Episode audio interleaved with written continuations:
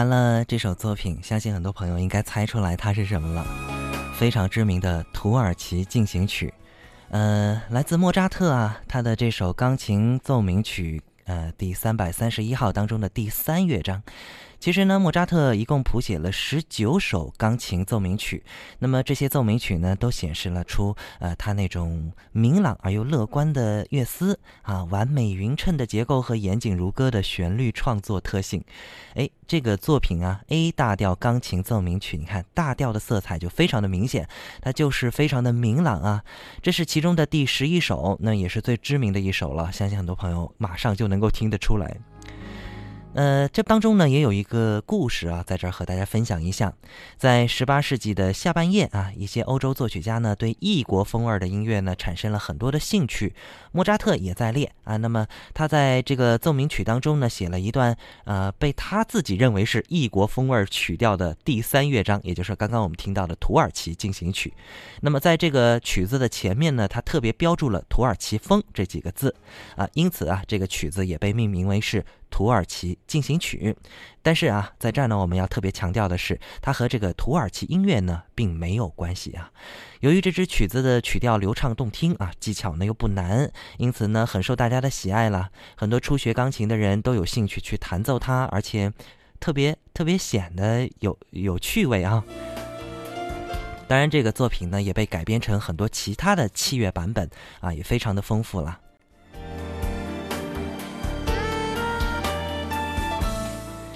好，看到我们的听友家家猫说要推荐莫扎特的《魔笛》。好，我已经说了，莫扎特最伟大的成就在这个像呃交响啊、歌剧这方面啊。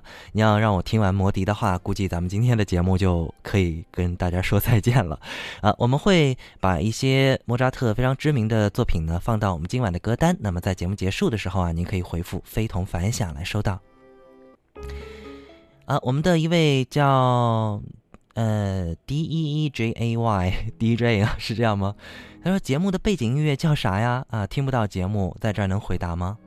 嗯，听不到，我怎么回答你啊？是以文字的方式回复对吗？好，那看来只能稍后回复您了。我们也期待朋友们继续来推荐。呃，听友荣说要推荐一首卡农啊，求求翻牌啊。好，卡农也非常的精彩啊，稍后我们来找一找。好，那么节目还在进行当中。今晚我们的音乐主题呢，叫做《黑白魔音》。呃，顾名思义啊，我们今天主要是来听的是钢琴曲。那么钢琴一共有八十八个键。那么从磅礴的交响到细腻如水的呃柔美歌唱啊，它都可以一一的胜任，可以说是乐器之王啊。这个呢是一点都不为过。前面呢，我记得也有朋友在推荐一首作品，呃，这是。非常现代的一个作品，叫做《Kiss the Rain》，来自我们听友推荐的这首作品，我们在空中也一起分享一下。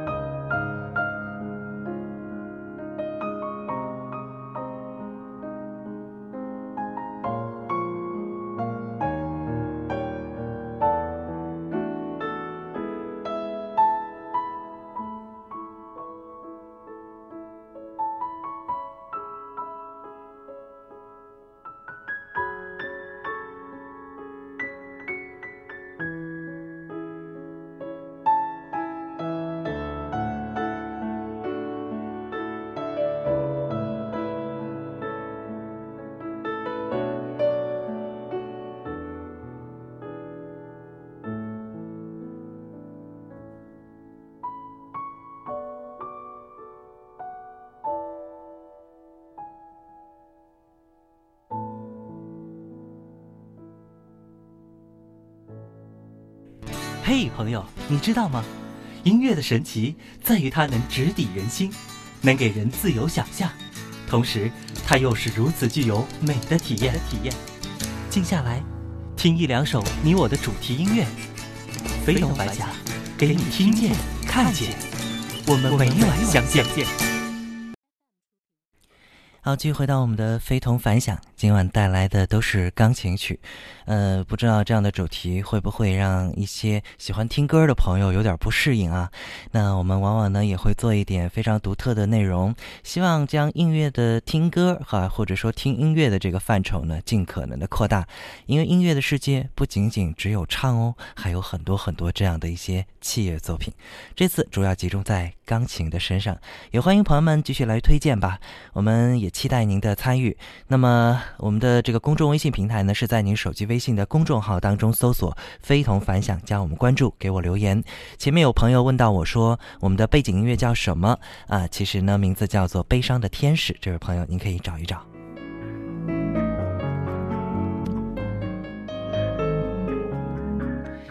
前面我们听到了贝多芬、莫扎特，接下来我们再来欣赏一位大师的作品。我觉得哈，呃，这是一首能够让人无比沉静下来的作品。如果您呃经常有那种 心情不是很愉快或者烦躁的话，我觉得这首作品绝对是让您平静下来的神器。到底是怎样呢？不妨闭上眼睛，和我一起静静听一会儿。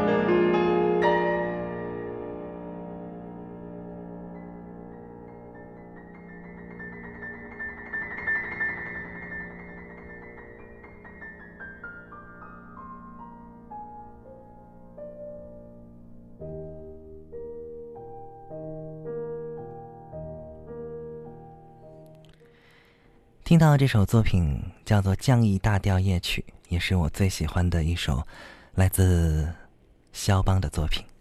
这首作品无论是在什么情况下，心情烦躁、暴躁、焦虑、愤怒的时候，听着这样的作品，会自然的释然开来。这不是简单普通的这个时代就能够做到的创作和演奏啊。夜曲呢是肖邦自己创新的一种钢琴独奏题材，它具有冲淡平和、呃寂静幽兰的这样的特点。